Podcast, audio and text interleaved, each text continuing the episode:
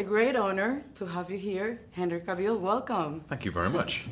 How impossible or possible is the new mission for the latest Mission Impossible movie?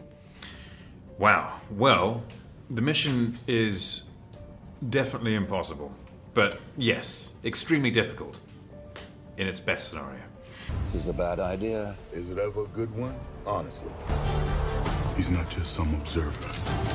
He's an assassin. You go rogue, he's been authorized to hunt you down and kill you. That's the job. And what were the scariest stunts that you have to make? The funny thing about the stunts is that you didn't have time to be scared. It was more about the. You were thinking about the storytelling, you were thinking about the audience experience more than, more than anything else, and you found yourself actually pushing the limits more than you were asked to. And whether it be hanging out of a helicopter or falling out further rather than playing safe, it was all for all for how the audience would feel, and you weren't necessarily thinking about your own well-being or safety. You were just trusting that you were going to get it right, and that the other people who were involved in the stunt would do their bit too. And what has been the most difficult for you to prepare? The role as Superman or the role in this movie in Mission Impossible? Both roles have had their challenges, and this recent challenge with Mission Impossible has been a real pleasure. It's been a joy to be a part of such an iconic franchise with so much legacy to it.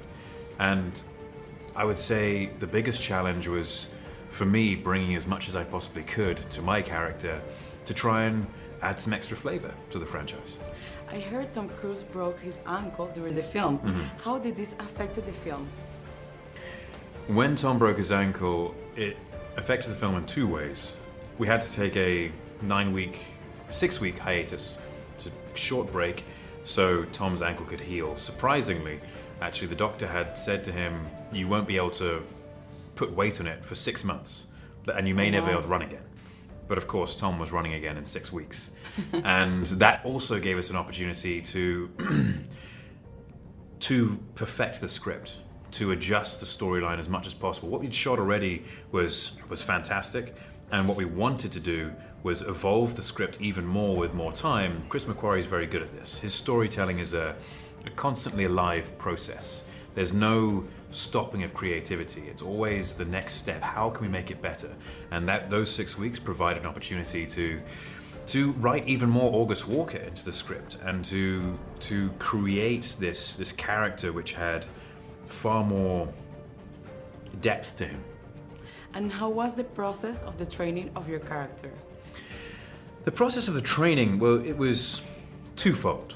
I had a program set for me by my trainer, Dave Rienzi, who made sure that I had a certain physicality in the movie while being able to still perform in a very physical movie in very long days, and at the same time increase my fitness. Because fitness is required when performing all of these intense stunts. And we spent months and months training for each individual stunt before performing it. And that was just difficult on top of the everyday thing. Each day you finish work, you need to sleep well enough, you need to be fit enough to recover quickly enough for the following day. For example, the bathroom fight scene, it was supposed Was to be. amazing. Thank you very much. it was supposed to be four days long, and it ended up being a four week shoot. Oh, wow. And so the fitness required just to complete that, just to go through the intensity of that scene every single day, was extraordinary. And to finish, can you give us one last advice for all the people that are dealing with an impossible mission? My advice would be don't view it as a mission impossible. View everything as a mission possible, no matter how hard. The human spirit is surprisingly strong. Thank you so much and good luck. Thank you very much.